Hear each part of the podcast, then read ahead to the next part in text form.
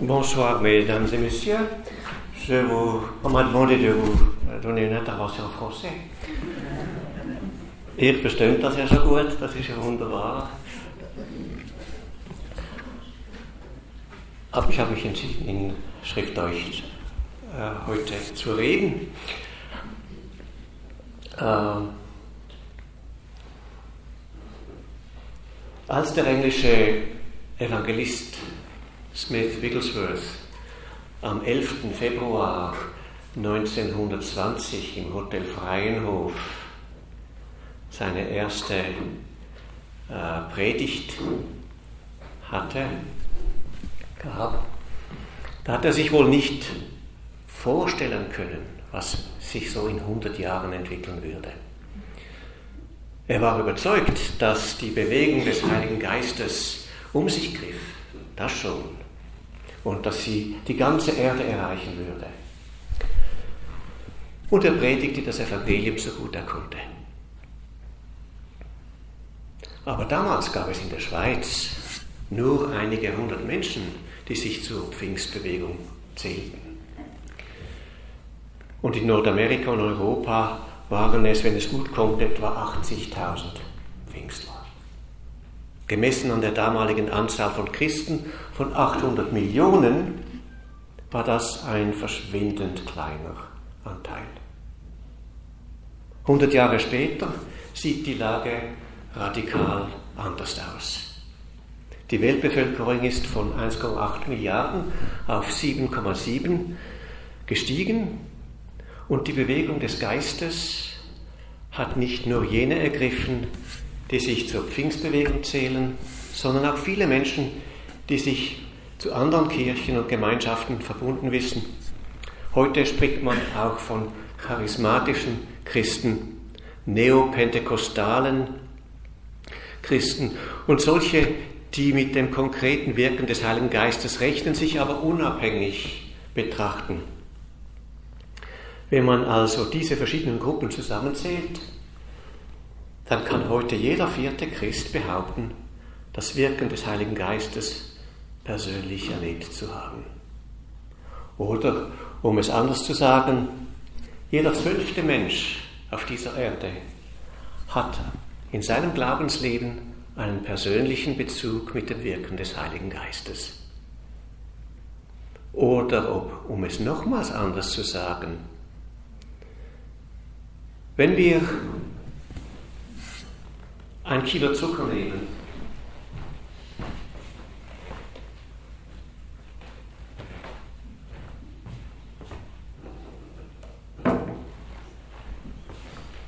und dann denken wir an die Zeit von Smith Wigglesworth, dann gab es eine Prise Pfingstler. Und das waren alle anderen Christen. 100 Jahre später hat sich das so geändert,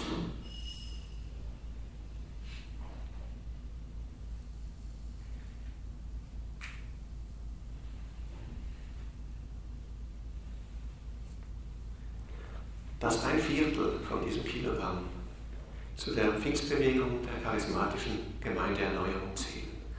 Wie konnte das sein innerhalb von 100 Jahren? Diese Frage, dieser Frage wollen wir nachgehen. Und ich möchte das veranschaulichen mit vier verschiedenen Betrachtungen und die werden uns helfen, die Entwicklung der Pfingstbewegung besser zu verstehen.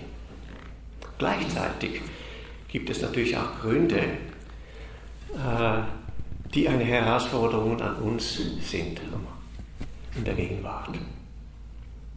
Als erstes lade ich euch ein, eine kleine Reise zu machen, und zwar 300 Jahre zurück, um zu zeigen, was unter den Christen geschah. Beginnen wir um das Jahr 1730. John Wesley und sein Bruder Charles waren treue Mitglieder der Kirche Englands. Sie wollten ihren Glauben vertiefen und suchten nach Vorbildern eine Begegnung mit pietistischen Lutheranern der Herrenhuter Bewegung führte über Umwegen zu einer persönlichen Bekehrung der beiden. Eine innige Gewissheit des Heils eröffnete den beiden eine neue Sicht der Dinge. Zuvor war John Wesley nach Amerika gereist. Er wurde ausgesandt von der anglikanischen Kirche, um dort zu missionieren. Aber er selbst hatte noch keine Gewissheit in seinem Glauben. Und äh, darum erstaunt es vielleicht, weil er war ein Pfarrerssohn und hätte eigentlich von Grund auf ein, ein gläubiger Mensch sein können.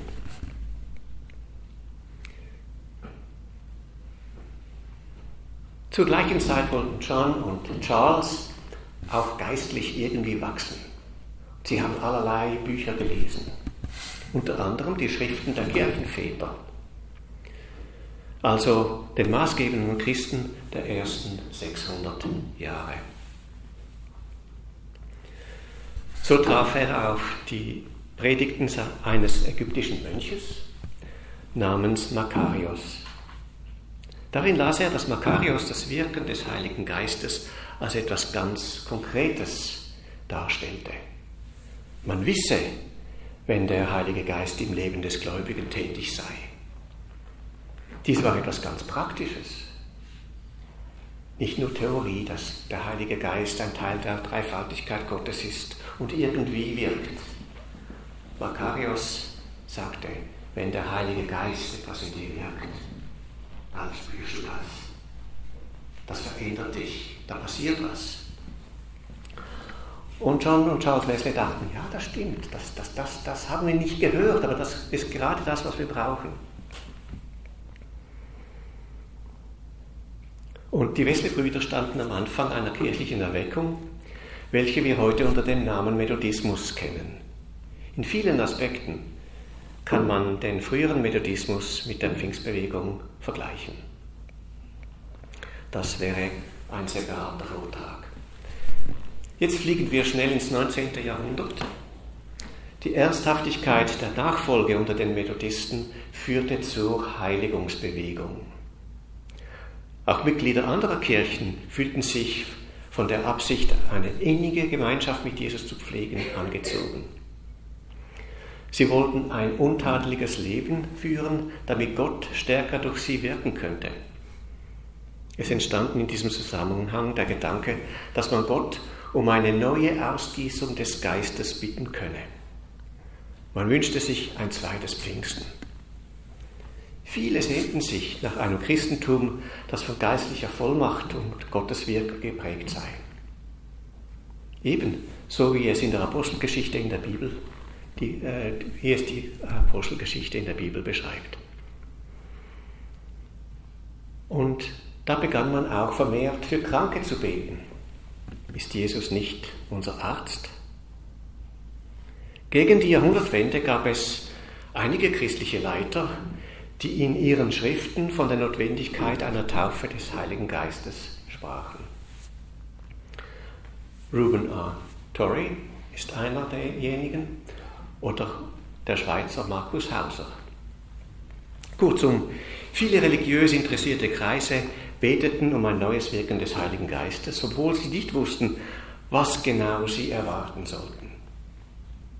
Um 1904 und 1905 geschah in Wales, Großbritannien, eine große Erweckung.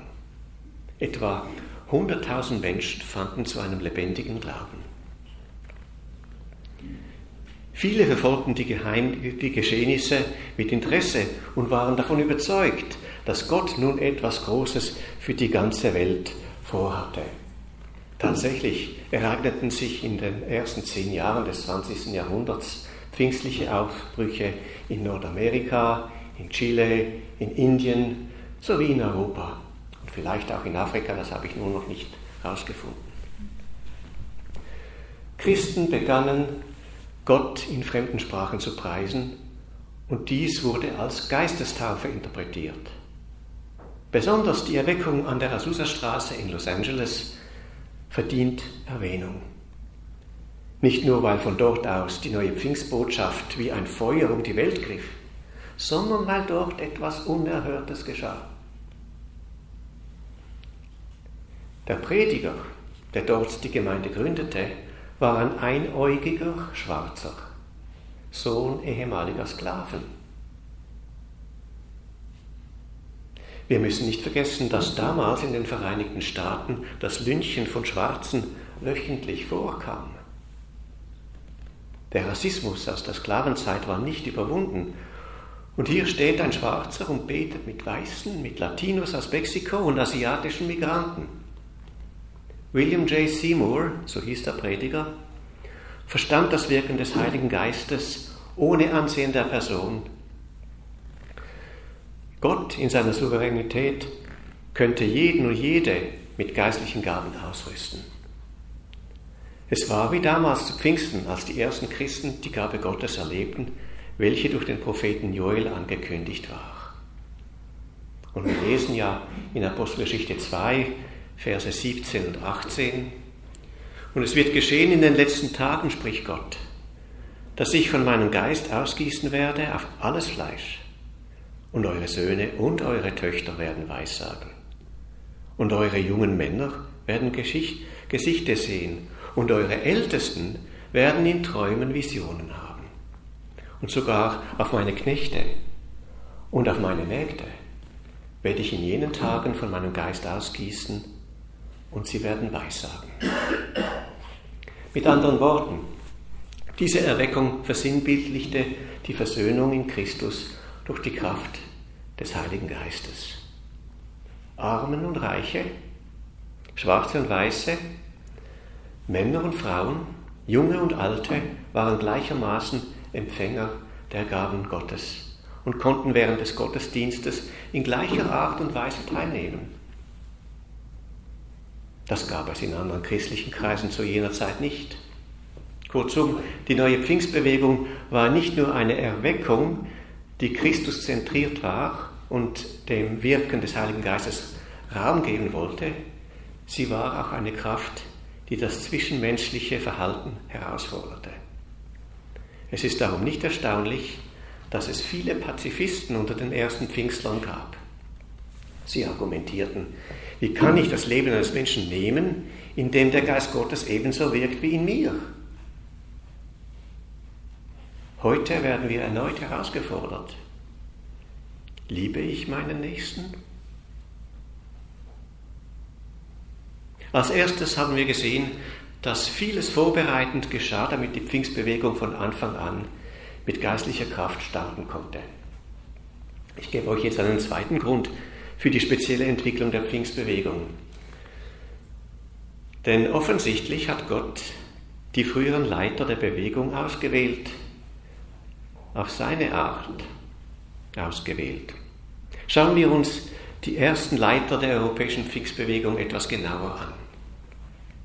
Und weil wir ihn tun und weil wir im Freihof sind, fangen wir doch mit Smith Wigglesworth an. Er sagte von sich selbst, ich wurde gerettet bei den Methodisten, als ich acht Jahre alt war. Etwas später wurde ich durch den einen anglikanischen Bischof konfirmiert. Später wurde ich als Baptist getauft. Biblischen Unterricht genoss ich bei den Plymouth Brethren, der, der Brüderbewegung. Ich marschierte unter der Blut- und Feuerfahne der Heilsarmee und lernte Seelen retten in den Freiversammlungen.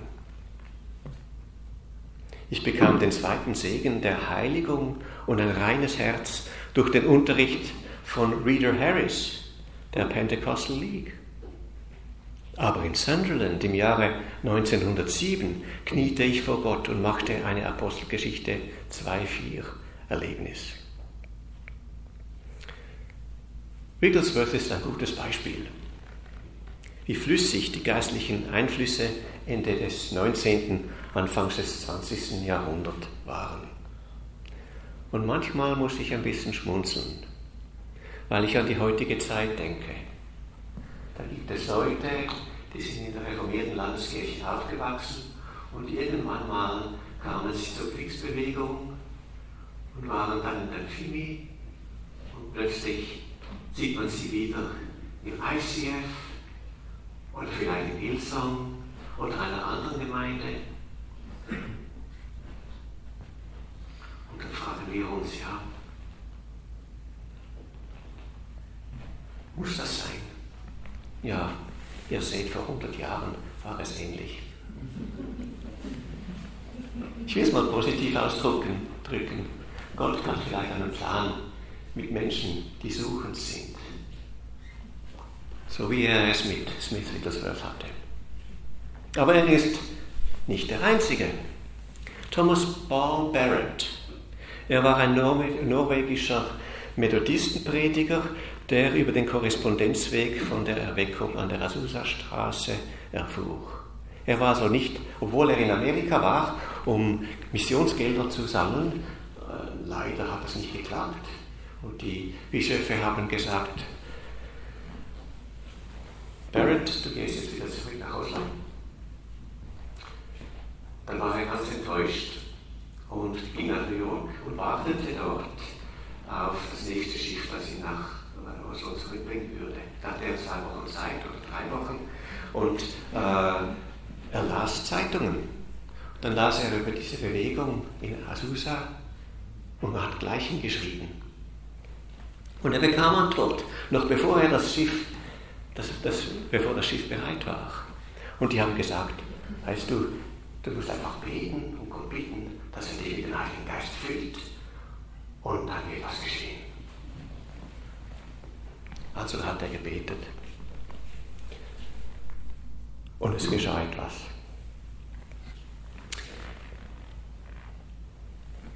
Barrett erfuhr eine lebensverändernde Taufe, äh, Taufe im Heiligen Geist. Zu Weihnachten 1906 kam er in Oslo an. Und am Stephanstag, also am Tag nach seiner Ankunft, hat er gleich gepredigt und erzählt. Leute, ich bin nach Amerika gegangen und wollte Geld sammeln für unser soziales Projekt. Das hat nicht geklappt, aber ich habe viel Besseres. Ich erzähle euch, wie ich vom Heiligen Geist getauft wurde. Und das war eigentlich die Sternstunde des, der Pfingstbewegung in Europa. In England lebte, erlebte Alexander Body, ein anglikanischer Priester, bald darauf seine Geistestaufe. Body stand in einer landeskirchlichen Tradition, die Werte auf korrektes Vorgehen und Formelles legte. Er war so ein richtig guter anglikanischer Pfarrer.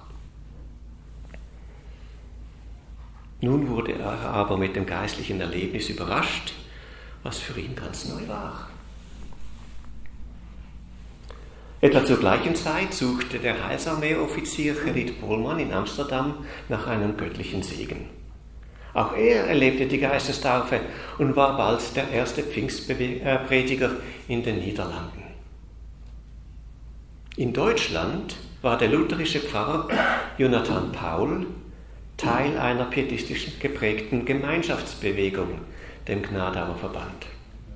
Als norwegische Missionarinnen nach Kassel kamen und davon erzählten, was in Barretts Kirche in Oslo geschehen war, wollte Jonathan Paul ebenfalls diese Pfingsterfahrung machen und erlebte, und er erlebte seine Geistestaufe. In Schweden war der Baptistenprediger Levi Petrus von den pfingstlichen Ereignissen in Europa beeindruckt und erlebte ebenfalls diesen Segen des Heiligen Geistes. In der Schweiz und in Frankreich stießen später reformierte Pfarrer zur Pfingstbewegung. Was erstaunt und als Wirken des Geistes interpretiert werden kann, ist die Tatsache, dass die ersten Leiter der europäischen Pfingstbewegung nicht alle aus der gleichen Ecke kamen, sondern die verschiedensten Kirchen vertraten. Wie konnte es sein, dass, ein, dass Methodisten, Baptisten, Lutheraner, Anglikaner, Heilsarmisten und Reformierte in ihren verschiedenen Prägungen und Überzeugungen plötzlich zusammenfanden? Würde das nicht automatisch zu Differenzen und Streitigkeiten führen?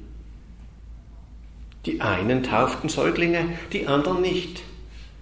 Die einen waren überzeugt, dass das Abendmahl in erster Linie ein Erinnerungsmahl war, wogegen die anderen im Sakrament des Herrnmahls die Gegenwart Christi betonten. Die Dritten praktizierten weder Taufe noch Abendmahl. Die einen waren durch einen Gemeindevorstand organisiert, die anderen waren einem Bischof unterstellt. Wie konnte das mit dieser Vielfalt nur gut gehen?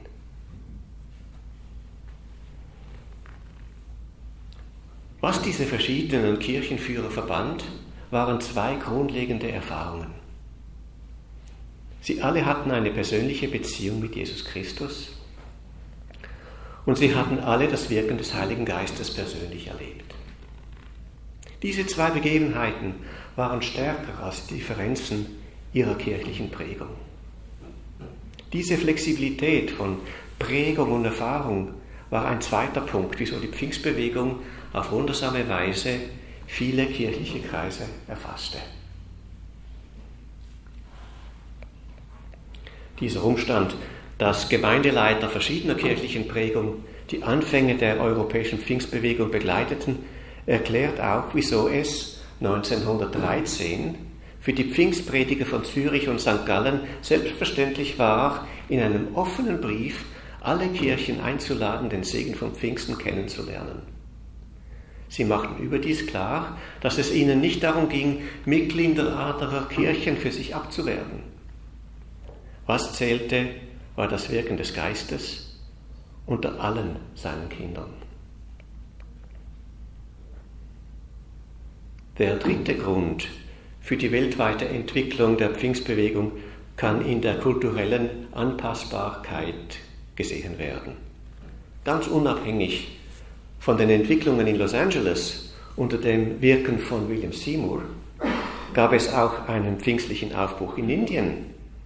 Im Waisenheim von Pandita Ramabai, einer Brahmanin, die sich zuvor, zuvor zu Jesus Christus in einem anglikanischen Umfeld bekehrt hatte. In Skandinavien gab es im 19. Jahrhundert Erweckungswellen mit pfingstlicher Prägung in den dortigen Kirchen im schweizerischen Emmental erlebte Maria Anna Gerber um 1890, wie Menschen durch den Heiligen Geist Gott in fremden Sprachen anbeteten. In Chile gab es in den Methodistenkirche einen pfingstlichen Ausbruch um 1909, viele Jahre bevor Missionare der Pfingstkirchen dort einreisten. Was ich damit sagen will, ist, die Pfingstbewegung, dass die Pfingstbewegung sich nicht nach einer bestimmten Persönlichkeit richtet. Auch ist sie nicht kulturell an eine bestimmte Prägung gebunden. Im Gegenteil, sie ist offen, sich in verschiedenen Ländern und Kulturen so einzubringen, dass sie die Menschen so anspricht, wie sie das Evangelium am besten verstehen. Stellt euch vor, wenn alle afrikanischen Pfingstler so anbeten müssten wie die Schweizer. Oder wenn alle Kirchen und Gemeindehäuser der Pfingstler in Asien genau gleich aussehen würden wie jene in England. Pfingstler zelebrieren ihre Vielfalt und gleichzeitig sind sie sich einig, es geht in erster Linie um Jesus Christus. Und zweitens glauben sie an das konkrete Wirken des Heiligen Geistes im Leben aller Christen. Diese interkulturelle, dieses interkulturelle Verständnis hat, sich, hat sicherlich zur schnellen Verbreitung der Pfingstbewegung geholfen.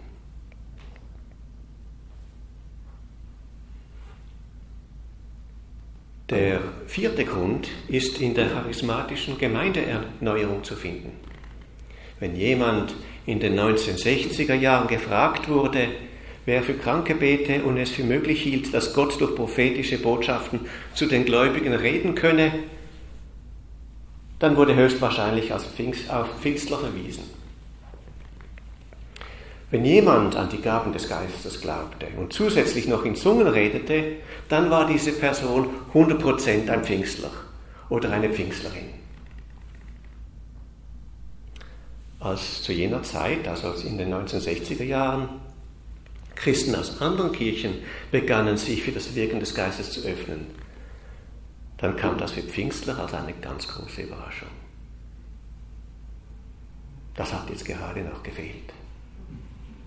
Wie ist es möglich, gleichzeitig Katholik und geistbegabt zu sein? Ist es möglich, dass Gottes Familie größer ist als landläufig gemeint?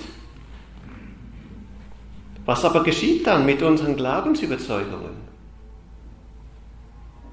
Wird es im Himmel auch andere geben als Pfingstler, Pietisten und Freikirchler?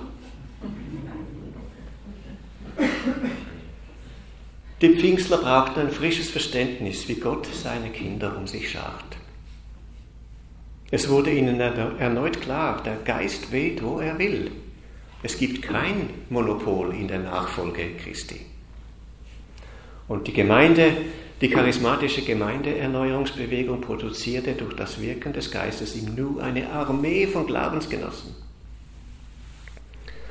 Neue Bewegungen wurden möglich. Anstatt billige Parolen zu verkündigen, sahen viele die Notwendigkeit, genauer hinzuhören, um zu erkennen, wie Gott in anderen Menschen wirkt. In der Zwischenzeit hat sich die religiöse Landschaft stark verändert. Es sind weitere 50 Jahre vergangen. Und ich gebe euch zwei, drei Beispiele. In Äthiopien wächst die lutherische Mekane Jesu Kirche seit Jahrzehnten stark, mitunter weil sie vom, zum Teil pfingstlich geprägt wurde. So um 1990, vielleicht erinnern sich einige von euch, war das Regime in Äthiopien kommunistisch und atheistisch gesinnt. Die Freikirchen wurden per Dekret geschlossen. Es war ein bisschen schwieriger, die etablierten christlichen Kirchen zu schließen, das konnten sie nicht. Die hatten schon seit 100 Jahren ihre Gebäude.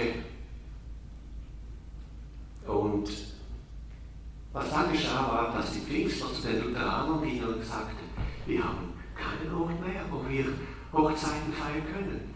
Wir können keine Abdankungen mehr halten für unsere Verstorbenen. Würdet ihr vielleicht so nett sein und uns erlauben, in euren Kirchen diese Zeremonien zu vollziehen? Und die Lutheraner haben gesagt, das machen wir. Wir sind eins in Christus. Ihr könnt zu uns kommen, wenn ihr solche Gottesdienste feiert. Wir öffnen unsere Kirchen für euch.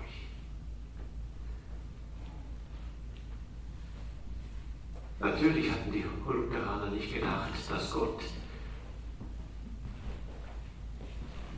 in Dankbarkeit die Lutheraner segnen würde.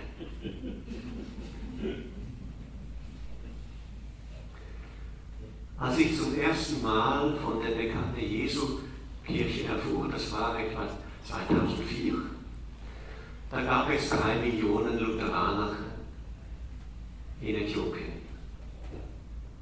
Heute gibt es deren elf Millionen. Und die Mehrheit von ihnen sind pfingstlich geprägt. Als ob der Herr Spaß hatte, die Lutheraner mit dem Heiligen Geist zu segnen.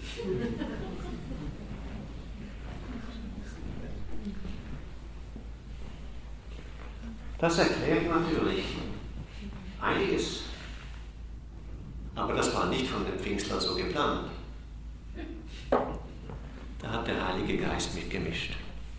Ich gebe euch ein zweites Beispiel, Philippinen. In den Philippinen, im, Nord-, im mittleren Teil und im nördlichen Teil der Philippinen, das ist erzkatholisch. Also sagen wir mal, über 90 Prozent der Einheimischen sind katholisch. Und äh, als ich äh, begann, in die Philippinen zu reisen, hatte ich natürlich den Jetlag, war in einem ganz kleinen Hotel und da gab es so einen kleinen Schwarz-Weiß-Bildschirm, TV-Bildschirm. Und weil ich nichts anderes wusste und hellwach war, habe ich mal eingeschaltet und dann sehe ich, dass es ein Gottesdienst, dass ein Gottesdienst betragen wird. Und ich habe etwa eine halbe Stunde gebraucht, bis mir aufgefallen war, dass das kein Pfingstgottesdienst, sondern eine katholische, eine katholische Messe war. 15 Prozent der Katholiken in den Philippinen sind charismatisch äh, geprägt. Das heißt, die Pfingster und die Katholiken können plötzlich miteinander reden. Und das prägt jetzt die, Szene, die christliche Szene in den Philippinen. Wer hätte das gedacht? Ein drittes Beispiel, gehen wir nach Ghana. Vor ein paar Jahren hat ein Universitätsprofessor und reformierter Pfarrer mich eingeladen, in seiner Gemeinde zu predigen. Das ist ein super Typ und ich habe sofort gesagt, ja, mache ich gerne. Obwohl, wenn ein Schweiz oder ein Afrika predigt, dann gibt es Gefälle. Ich bin eben nicht so extrovertiert. Und dann meinte der Kollege, by the, by the way, you don't have to be afraid. We will have a deliverance ministry before we have you preach. Also du musst keine Angst haben, wir haben da noch einen Befreiungsgottesdienst, bevor du dann predigen willst. Und dann habe ich also miterlebt, wie da Menschen nach vorne gegangen sind und gesagt haben, ich fühle mich belastet durch eine dunkle Kraft, bitte redet für mich. Ich will befreit werden durch die Kraft des Geistes und durch das Wirken Gottes. Und nachdem dieser Teil des Gottesdienstes vorbei war und etliche nach vorne gekommen waren, war, waren alle befreit, fühlten sich, jetzt kann ich das Wort Gottes aufnehmen. Dann habe ich gepredigt. Ob das gut gelungen ist, weiß ich nicht. Aber es hat mich beeindruckt zu sehen, wie Reformierte in Afrika Pfingstliches erleben. Und so sehen wir, dass in der ganzen Welt das Wirken des Geistes äh, neu erfahren wird und Menschen in eine tiefere Beziehung zu Jesus Christus führt. Die Frage stellt sich nun, können wir von diesen Entwicklungen irgendetwas lernen? Oder wissen wir schon alles in der Schweiz? Bevor wir Konkretes betrachten, möchte ich noch eine allgemeine Wahrheit mitteilen. Als ich äh, Student war und dann promovierte, habe ich gedacht, ja, diese Evangelikalen, die Angst haben vor der Theologie, die, die, die studieren am liebsten Kirchengeschichte, da kann man nichts falsch machen. Das sind Fakten, die muss man einfach sammeln. Ich habe dann später gemerkt, wie wichtig Kirchengeschichte ist.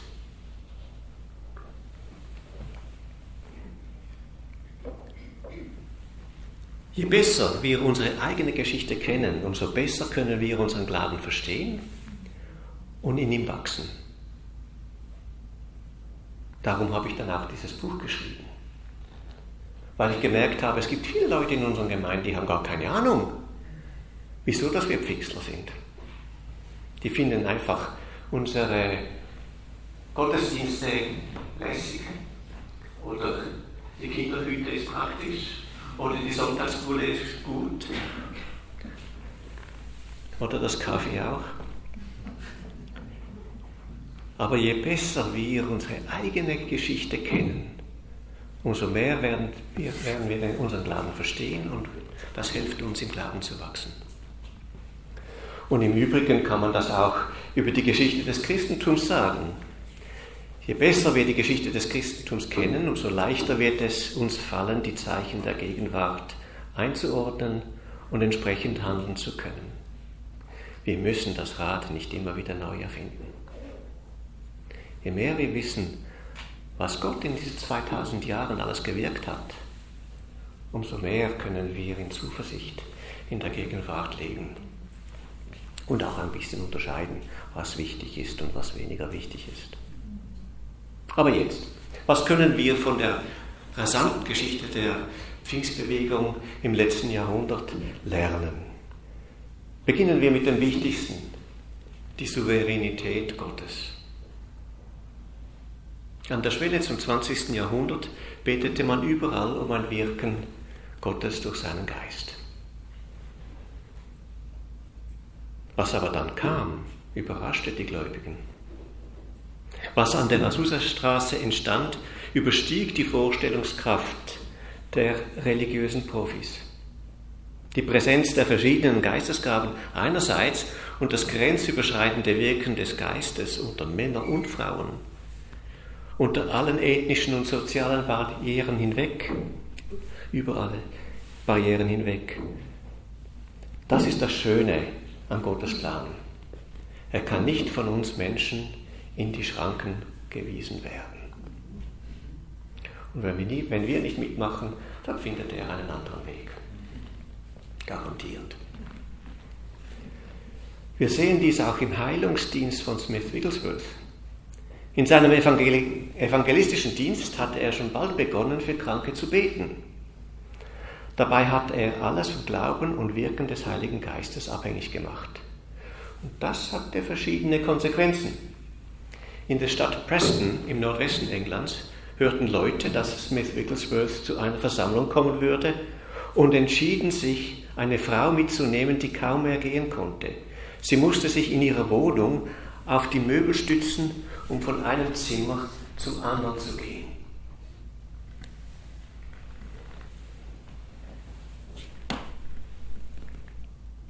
Nur schon die Reise mit dem Zug zum Lokal war sehr mühsam.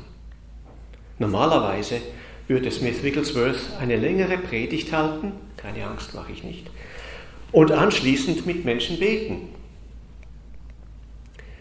Diejenigen, welche die Frau gebracht hatten, waren schon nervös, dass der Evangelist so lange predigen würde, dass sie die Versammlung vorzeitig verlassen müssten, um den letzten Zug zu erreichen. Doch plötzlich unterbrach Smith Wigglesworth seine Predigt und rief die Frau und ihre Helfer zu sich. Er betete für die Dame und sie wurde wunderbar geheilt. Dass sie ihren Freunden, so gut wurde sie geheilt, dass sie ihren Freunden auf dem Weg zum Bahnhof vorauslief. Wer jetzt meint, dass das die Endegeschichte ist, hat sich geirrt, denn zu Hause angekommen war ihr alkoholsüchtiger Mann so überrascht, dass er bald zu glauben kam. Und später wurde er Kassier in der örtlichen Gemeinde. Smith Wigglesworth war überzeugt, dass man Gottes Heilung erfahren könne, wenn man echten Glauben hat. Um das zu beweisen, stand er einmal an einer Brücke und betete, dass in Jesu Namen Gott doch seine Augen heilen sollte. Um seinen Glauben Ausdruck zu verleihen, warf er demonstrativ seine Brille in den Fluss. Nun, sein Augenlicht wurde nicht besser und er musste bald wieder eine neue Brille kaufen. Anton Reuss, der erste Pastor einer Pfingstgemeinde in Goldivil bei Thun, war ein tiefgläubiger Mensch. Er, nach, nach einem Innenruf wurde er Missionar in Armenien. Er gab alles in seinem Leben für Jesus hin. Aber er musste erleben, wie seine zwei Kinder im frühen Alter auf dem Missionsfeld starben. Er selbst litt oft unter starken Kopfschmerzen und musste lernen, dass Gott souverän ist, dass nicht alle Gebete nach unseren Vorstellungen erhöht werden und dass sich Gott schon gar nicht manipulieren lässt. Zum Glück muss man sagen, das Schöne am Wirken Gottes ist, dass er uns durch das Wirken des Heiligen Geistes überraschen kann. Das kann uns hoffnungsvoll für die Zukunft stimmen. Und da wäre doch die Tatsache, dass nicht alle geheilt werden. Beispiele gibt es viele, so zum Beispiel meine Großmutter. Sie war eine Pfingstlerin mit Überzeugung und Feuer. Sie war zuerst brav reformiert, hat dann in den 30er Jahren, 1930er Jahren an einer Erweckungsversammlung erlebt, wie jemand seine Krücken wegwerfen konnte und ohne Hilfe zu gehen begann und hat, hat ihr Leben neu Jesus ausgeliefert. Äh, und äh, sie war eine Frau mit Überzeugung, eine, eine Jurassierin, könnte man sagen. Sie war dynamisch. Und plötzlich hatte sie mal eine Idee, dass sie von Mr. Gent gehört hatte. Mr. Gent war eine Kabaretttänzerin in Paris. Meine Großmutter lachte. Diese Gistergeld, die hat ja niemandem die das Evangelium, ihr das Evangelium erzählt. Also reise ich nach Paris und gehe und suche sie auf und predige das Evangelium der Missregent. Was mit Missregent passiert, der weiß ich nicht. Aber es gibt euch ein Zeichen, wie engagiert meine Großmutter war. Und als sie praktisch 80 Jahre alt war, fuhr sie noch Ski auf der Basen. Damals in den 60er Jahren gab es nicht viele 80-Jährige, die noch Ski fuhren. Heute ist es ein bisschen anders. Aber eben, dann kam so ein Junger, Trübel, und rannte, fuhr in sie hinein. Sie war schon schön nah und schaute sich die Augen an? Und dann kam jemand, fuhr jemand in sie rein. Und leider brach sie ihr äh, Bein. Und weil sie schon relativ alt war, wuchs das Ganze nicht recht zusammen und für den Rest ihres Lebens, für zehn weitere Jahre, musste sie an Krücken gehen und das eine Bein war ganz krumm. Und weil sie eine gute Pfingstlerin war, hat sie gebetet, Herr Jesus Christus, du siehst, du kannst ein Wunder machen. Kann ich wieder gesund werden. Und wenn die Leute das sehen, dass ich wieder gesund bin, die mich doch gesehen haben, wie ich da umher hinke und ein krummes Bein habe, dann müssen sie ja an dich glauben. Also Herr, bitte ich dich, heile mich, damit ich ein Zeugnis für dich sein kann. Nicht wegen mir, aber wegen dir und wegen den Menschen. Sie wurde nicht geheilt. Und mit 90, so einem Jahr bevor sie starb, hatte sie mir mal gesagt, weißt du, ich habe gelernt, dass ich auch in meinem Leiden ein Zeugnis für den Herrn Jesus sein kann.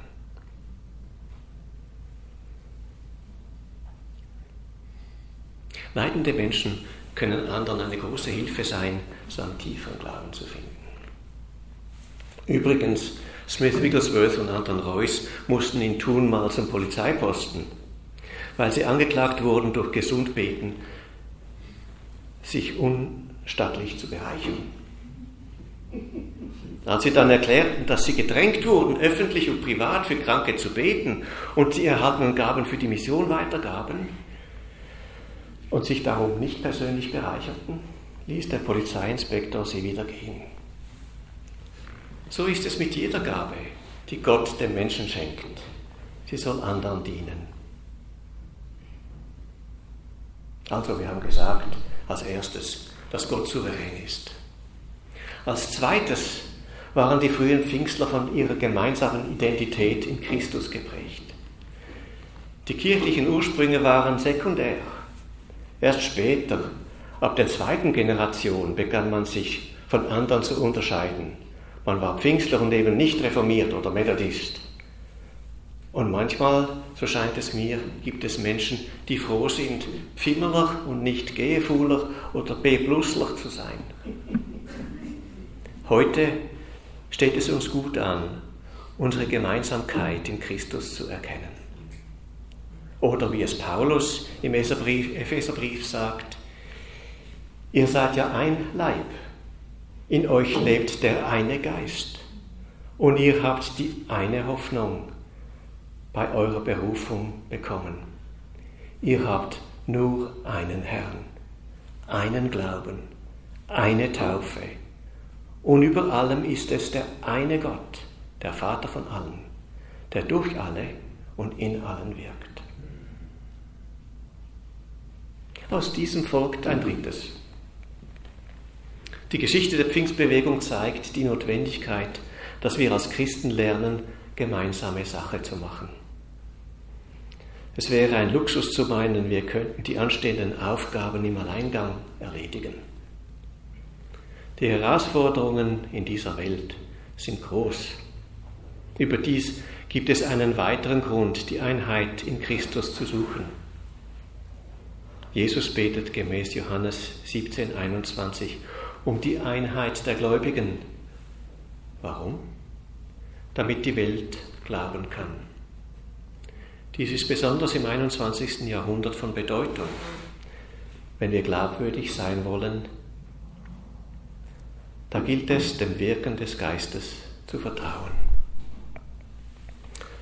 So möchte ich nun euch abschließend Mut machen, ganz egal in welcher Lebenssituation du stehst, aus welcher Kirche oder christliche Gruppe du bist, ganz egal, ob du supergläubig oder zweifelnd bist. Gott ist fähig, dich zu überraschen. Auch im 21. Jahrhundert. Ich bin überzeugt, die nächste Überraschung kommt bestimmt. Und dazu brauchen wir in erster Linie Gott vertrauen. Herzlichen Dank.